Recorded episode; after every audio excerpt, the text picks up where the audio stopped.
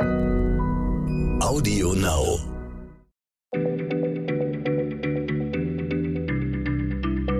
Schneller Schlau, der kurze Wissenspodcast von PM.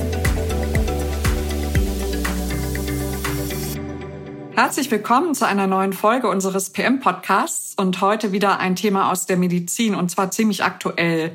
Wir wollen über RNA-Impfstoffe sprechen und das ist gerade bei Corona ja ein großes Thema, denn zwei der Impfstoffe, die in den letzten großen Tests vor der klinischen Zulassung stehen, das sind RNA-Impfungen und eine davon wird von der US-Firma Moderna entwickelt, zusammen mit einem Forschungsinstitut der US-Gesundheitsbehörde und eine andere von einem deutschen Unternehmen, BioNTech, in Zusammenarbeit mit dem Pharmakonzern Pfizer. Aber was ist denn überhaupt so ein RNA-Impfstoff und wie unterscheiden sich solche Impfungen von anderen Vakzinen? Das wird uns meine Kollegin Nora erklären, Nora Sager. Hallo Nora. Äh, denn wir haben uns bereits in PM mit solchen Impfstoffen auseinandergesetzt, weit vor Corona. Also ich bin Christiane Löll und vielleicht fangen wir jetzt erstmal an und Nora kann uns erklären, was eine Impfung eigentlich genau ist. Also der Sinn einer Impfung ist, dass unser Immunsystem einen bestimmten Erreger schon mal kennenlernt und dass sich ein Immungedächtnis bildet. Und dieses Immungedächtnis, das hilft unserer Abwehr dann bei einer richtigen Infektion, die Viren oder Bakterien sofort zu erkennen und sie auszuschalten, bevor sie sich vermehren und uns überhaupt krank machen. Und das funktioniert im Detail so, durch die Impfstoffe bilden sich Antikörper oder es bilden sich auch Immunzellen mit äh, Rezeptoren, die dann passgenau an bestimmte Eiweiße oder Zuckermoleküle auf der Oberfläche des Erregers andocken. So ein bisschen wie der gläserne Schuh an den Fuß von Aschenputtel sozusagen. Und äh, deswegen enthalten Impfstoffe entweder abgetötete Erreger oder Bruchstücke davon oder wie zum Beispiel bei der Masernimpfung Erreger, die gezielt so gezüchtet wurden, dass sie sich im Menschen nicht mehr vermehren können weil ihnen dort die Bedingungen nicht mehr zusagen, weil es ihnen zum Beispiel zu warm ist. Und wie kommt jetzt die RNA ins Spiel und was ist denn RNA überhaupt? RNA ist die Abkürzung für Ribonukleinsäure und das ist ein Stoff, der ganz natürlich in unserem Körper vorkommt, überhaupt im Körper aller Lebewesen und der ganz eng mit der DNA, also mit unserem Erbgut, verwandt ist. Und RNA-Impfstoffe, die bringen den Körper dazu, die charakteristischen Proteine eines Erregers selbst herzustellen. Das heißt, sie machen sich einen Prozess zunutze dabei, der jeden Tag millionenfach in unseren Zellen abläuft. Man kann das ganz gut ähm, mit einem Vergleich erklären. Also stell dir vor, unsere DNA, unser Erbgut äh, ist ein Kochbuch. Und in diesem Kochbuch stehen die Rezepte für alle Proteine, die unser Körper braucht. Also egal, was wir herstellen, alle Anleitungen sind in der DNA gespeichert. Und wenn jetzt ein bestimmtes Rezept gekocht werden soll, dann äh, wird im Zellkern eine Abschrift davon erstellt und zwar in Form von RNA, also von Ribonukleinsäure. Die RNA-Schnipsel mit dem Kochrezept, die sogenannte Boten-RNA, die wandern aus dem Zellkern hinaus und zu den Ribosomen. Und diese Ribosomen, das sind sozusagen die Küchen der Zelle. Die lesen die RNA-Abschrift aus und äh, fertigen dann nach Rezept das gewünschte Protein an. Und all diese Kochprozedur, also das passiert auch, wenn man eine RNA-Impfung verabreicht bekommt. Genau, die RNA-Impfung, die enthält äh, unzählige Kopien eines Rezepts, aber jetzt in diesem Fall nicht für ein körpereigenes Protein, sondern ähm, für bestimmte Proteine des Erregers und verpackt dann meistens in Nanopartikel, damit sie im Körper nicht sofort abgebaut werden.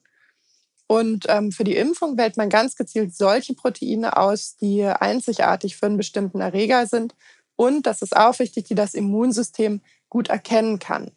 Und die Ribosomen, die lesen das Rezept dann aus und stellen die Virusproteine selbst her. Das Immunsystem erkennt sie aber trotzdem als Fremdkörper und ähm, produziert dann passende Antikörper oder es vermehren sich Immunzellen, die bestimmte Andockstellen haben, so wie oben schon mal erklärt. Und das heißt, wenn der richtige Erreger vorbeikommt, in unserem Fall jetzt das Coronavirus, dann ist der Mensch oder beziehungsweise unser Immunsystem schon damit vertraut und äh, schlägt schnell zu, um das Virus auszuschalten. So ist zumindest der Plan. Das hört sich gut an, aber wo ist denn dann der Vorteil? Also ob ich jetzt nun die fertigen Proteine spritze oder ob der Körper sie dann erst zusammenbaut. Also macht das überhaupt einen Unterschied? Ja, das macht vor allem dabei einen Unterschied, wenn es darum geht, wie schnell und wie kostengünstig man einen Impfstoff herstellen kann. Und Proteine lassen sich nämlich nicht so einfach im Reagenzglas äh, zusammenmixen. Die sind sehr kompliziert aufgebaut, die sind auch sehr empfindlich Und äh, jedes Protein hat irgendwie bestimmte Eigenschaften, verhält sich unterschiedlich. Äh, wir hatten tatsächlich 2019 schon mal eine Geschichte über RNA-Impfstoffe im Heft, äh, damals natürlich nicht zum Thema Corona. Und äh, da sagte Ugo Schein, der Gründer von BioNTech, Proteine sind wie Diven. Das fand ich irgendwie einen ganz, ganz schönen Vergleich. Und in der Regel stellt man die so her, dass man einen anderen Organismus äh, gentechnisch verändert, zum Beispiel E. coli-Bakterien, und die stellen dann für uns die gewünschten Proteine her. Und wenn man das geschafft hat, dann muss man die Proteine aber noch aufwendig aufreinigen, um Impfstoff äh, daraus herzustellen. Denn was man auf keinen Fall will, sind irgendwie Bruchstücke von E. coli-Bakterien im Impfstoff. RNA hat gegenüber Proteinen den Vorteil, dass sie relativ stabil ist, wenn man ein paar chemische Tricks anwendet. Die beherrschen Wissenschaftler seit einiger Zeit. Und RNA lässt sich gut in großem Maßstab herstellen.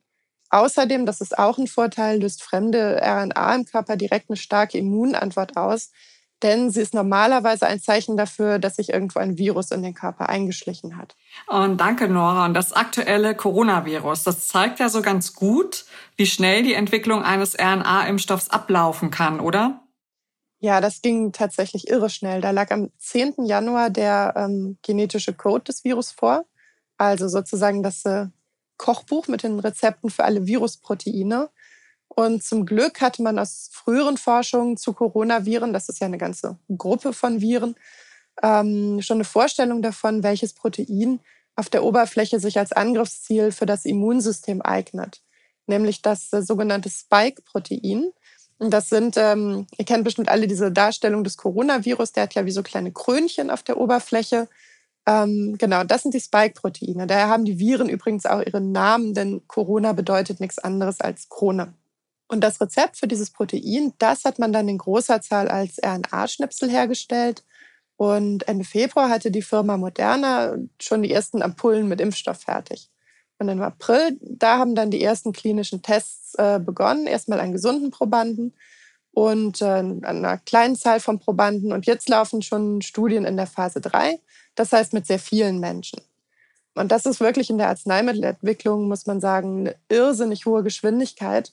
In der Regel haben Impfstoffe eine Entwicklungszeit von Jahren oder von sogar Jahrzehnten.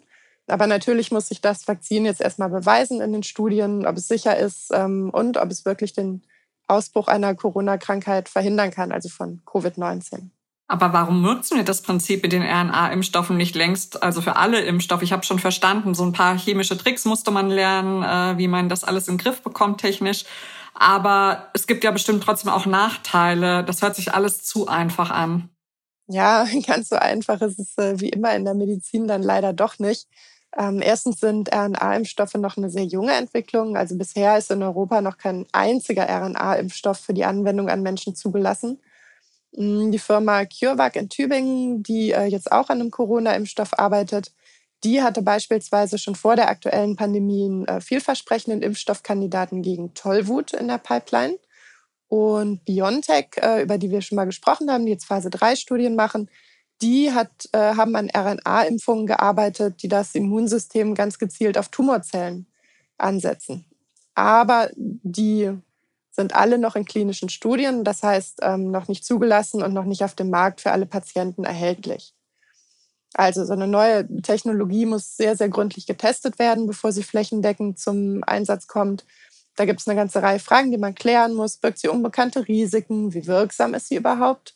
Ähm, wie muss der Impfstoff verabreicht werden? In welcher Dosierung? Nur einmal oder mehrmals hintereinander? Müssen vielleicht bestimmte Verstärker beigemischt werden? Und so weiter und so fort. Außerdem funktioniert Impfstoffentwicklung ähm, leider nicht immer nach dem Schema F.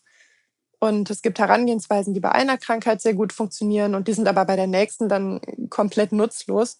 Und man weiß gar nicht immer genau, woran das liegt und warum das Immunsystem nicht so reagiert, wie erhofft. Also es gibt ja zum Beispiel Erreger wie das HIV-Virus, also den Verursacher von AIDS.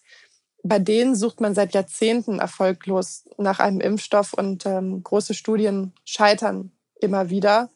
Und da ist, da ist dann nicht immer klar ersichtlich, was ist jetzt eigentlich schiefgelaufen. Also das heißt, wir wissen nicht, wann ein verlässlicher Corona-Impfstoff in Europa zugelassen wird und auch wenn es berechtigte Hoffnung gibt, dass das jetzt nicht jahrzehntelang dauern wird. Und wir wissen auch nicht, ob einer der RNA-Impfstoffe das Rennen macht, als erster auf den Markt zu kommen, denn es gibt ja auch viele weitere Möglichkeiten. Also mit Stand Ende Juli zum Beispiel waren bereits mehr als 170 äh, Projekte am Start auf der Suche nach einem Impfstoff gegen Corona. Das hat die Weltgesundheitsorganisation zusammengestellt und da sind kleine Biotech-Firmen dran beteiligt, große Pharmakonzerne und Universitäten. Also wirklich die ganze Welt forscht nun im Moment an so einem Impfstoff. Trotzdem wissen wir jetzt eine ganze Menge ähm, darüber, wie das alles so abläuft. Danke dir für den Einblick, liebe Nora. Und wer Fragen an uns hat oder Kommentare loswerden will, der kann sich unter schlau.pm-magazin.de gerne an uns wenden. Bis zum nächsten Mal. Tschüss. Schneller Schlau, der kurze Wissenspodcast von PM.